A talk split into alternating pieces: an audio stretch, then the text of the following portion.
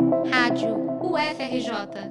Informação e conhecimento, conhecimento, conhecimento. Pilhas de roupas acumuladas, camisas, blusas e calças descartadas no meio do deserto, quase 40 mil toneladas de resíduos da indústria têxtil. Essas são imagens que estão circulando nas redes desde o ano passado e mostram o lixão de roupas que está tomando parte do deserto do Atacama, no Chile. As milhares de peças ilustram as consequências do modelo produtivo da indústria da moda. O paradoxo histórico entre o consumo, a alta produção e a degradação ambiental constroem inúmeros dilemas no universo das roupas. Segundo o levantamento da Associação Brasileira de Empresas de Limpeza Pública e Resíduos Especiais, ou ABRELP, divulgada pela CNN, só no Brasil são descartados mais de 4 milhões de toneladas de resíduos têxteis por ano, muito desse material não é biodegradável ou reciclável. Segundo o Índice de Transparência da Moda de 2022, publicado pelo Instituto Fashion Revolution, boa parte das grandes marcas de moda no Brasil não é transparente sobre a quantidade de roupas que produz e nem sobre o volume de resíduos gerados por seus processos produtivos.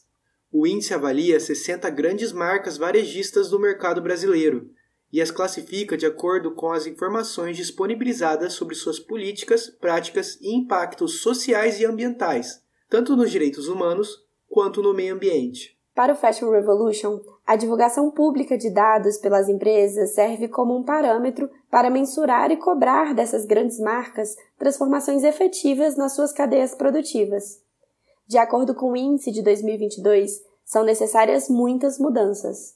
É a partir daí que ativistas e empresas defendem a ideia da moda sustentável, uma forma de produção que minimiza os impactos ambientais e sociais na indústria da moda, ao colocar em xeque a cultura do consumo e a responsabilização de grandes empresas. Solange Mesa Barba, doutora em antropologia pela Universidade Federal Fluminense e professora do Senai CETIC no curso de design de moda, explica sobre as dificuldades de se pensar a moda com responsabilidade em um mundo capitalista. É, é sempre um dilema da economia versus o planeta, versus o meio ambiente.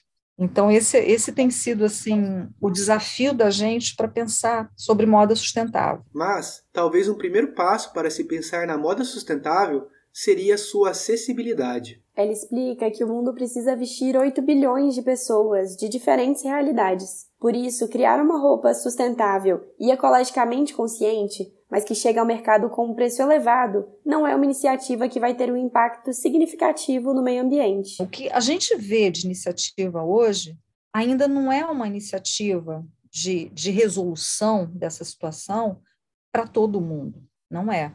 Muito pelo contrário, a gente está lidando aí com uma conformidade de desigualdade muito forte. Né? Para quem é essa moda sustentável? Não é para todo mundo. Diante desse cenário, o consumidor apela para formas de vestir mais baratas. Por exemplo, a conhecida fast fashion, uma forma de produção em escala industrial que vende as peças por preços baixos e com uma alta descartabilidade. Indo na contramão da fast fashion, também existem os brechós, lojas que vendem roupas de segunda mão. Antiga, a moda da roupa usada vem ganhando cada vez mais força no Brasil e é alternativa para quem quer ter um guarda-roupa mais sustentável. Assim, você pode seguir as tendências da moda e renovar o visual com peças que, em teoria, seriam descartadas. Solange explica que o consumo em brechós é algo positivo, mas isso apenas na medida em que muda o estilo de vida e a forma de consumo individual, ou seja, os brechós não são uma solução completa e abrangente para o problema da sustentabilidade na moda. Eu acho que são interessantes. Ainda não são suficientes, né? porque a produção ainda é grande, a produção de novidade, novas roupas ainda é grande. Mas é, é, é, um, é um caminho interessante. Como a própria Solange diz, Pensar em sustentabilidade na moda, uma indústria que vive de novidades e tendências, é algo complexo, mas talvez mudar o consumo individual e pressionar as marcas para que se saiba melhor sobre os números e dados das produções de roupa, como o índice de transparência da moda faz, seja um bom começo. Reportagem de Gabriel Ikegami e Letícia Pires para a Rádio FRJ.